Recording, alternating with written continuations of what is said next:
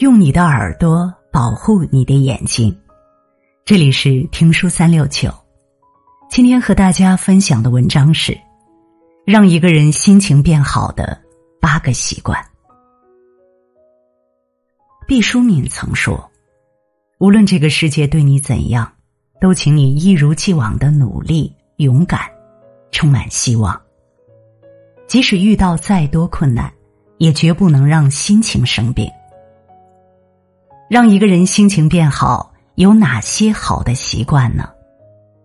一，遇事不纠结，看开看淡。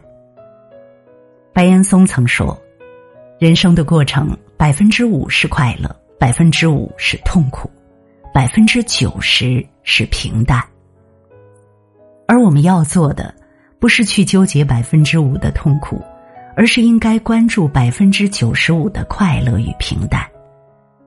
把心放大，把事情看开，把痛苦看淡，一切自然就顺利了。不要去执着不属于你的东西，不要对过去的事纠缠不放。不曾经历风雨，你永远不会知道自己有多强大。纠结只能制造问题，只有遇事不纠结其中，敢于选择和面对，寻找解决的方法。才是能够解决问题的关键。二，多出去走走。当你觉得生活失去意义时，可以多出去走走。人们在日复一日的机械化工作中，得到一些东西，同时也失去了一些东西。生活里如果总是只有苟且，没有诗和远方，人自然会感受到累和艰辛。天堂电影院有一句台词：“如果你不出去走走，你就会以为这就是世界。走出去，去亲近大自然，感受黄昏、落日和晚风，体会自然的纯粹与美好。走出去，结识三五好友，听听他们的故事，体悟不一样的人生，会有更宽阔的视野与更平静的智慧。”既为生活增添了乐趣，还能让工作更有动力。三，多运动。美国科学家曾经用三十五年的时间做了一项实验，得出一个结论：坚持锻炼的人在智力和反应方面明显高于很少运动的同龄人。研究还表明，运动能改善负面情绪。令人心情愉悦，可以有效预防和治疗神经紧张、失眠、烦躁及忧郁等症状。钟南山院士已经八十四岁，但在镜头面前，他依然条理清晰。私底下的他性格很乐观，待人友好。他直言自己的秘籍就是运动，因为运动，所以自己没感受到自己衰老了。运动可以让我们调整状态，以一个积极的心态去面对生活的难题。坚持运动必有收获。清扫房间，扫除丽丽说：“如果你的房间脏乱，梦想和好运就会溜走。”人的心情、境遇和自己的居住环境有着密切的关系。如果一个人有负面情绪，而房间又是乱糟糟的，肯定会影响心情。反过来也是一样，如果一个人的房间很脏乱，那么好运和好心情也会离他很远。收拾屋子也是给自己收拾一个好心情。扫地拖地、整理桌面、摆放好物品、扔掉无用的东西，都能有减压的作用。家里干净了。心里也就干净了。你会发现，整理清洁完房间后，自己看着这干干净净的环境，会有一种神清气爽的感觉。五，睡个好觉。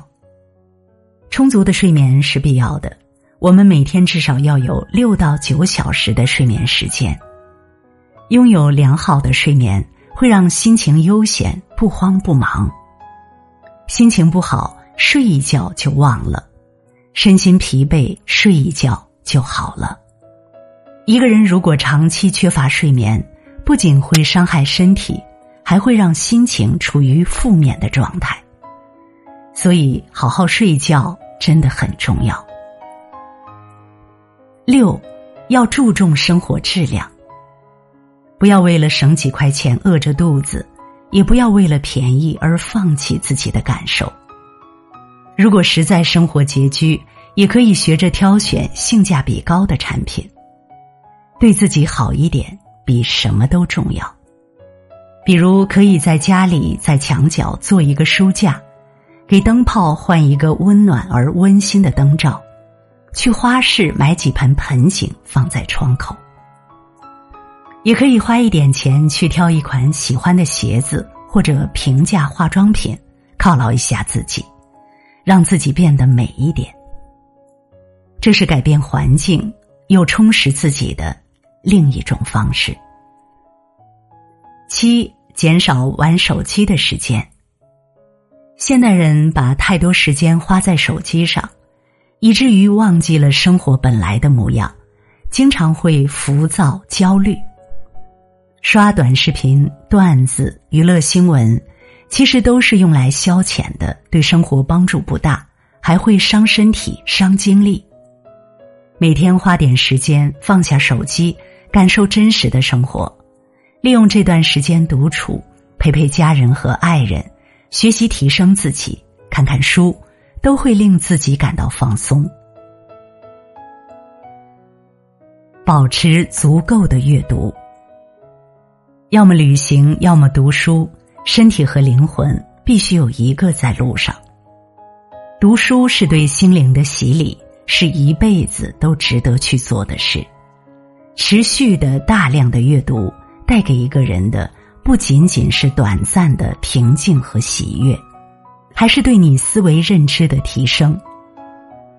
人生过的是心情，生活活的是心态。不必太纠结于当下，也不必太忧虑未来。当你经历过一些事情的时候，眼前的风景已经和从前不一样了。有句话说，在这个世界上，没有人能困住你，只有你能困住自己。只有自己努力去突破它，让心情好起来，人生才能顺利。点个再看。愿你听云与明月窃语，看漫天熠熠星辰，逆光而来，配得上这世间所有温柔。如果你喜欢听书，喜欢听书三六九，欢迎关注并转发，让我们相约听书三六九，用听书点亮你的人生。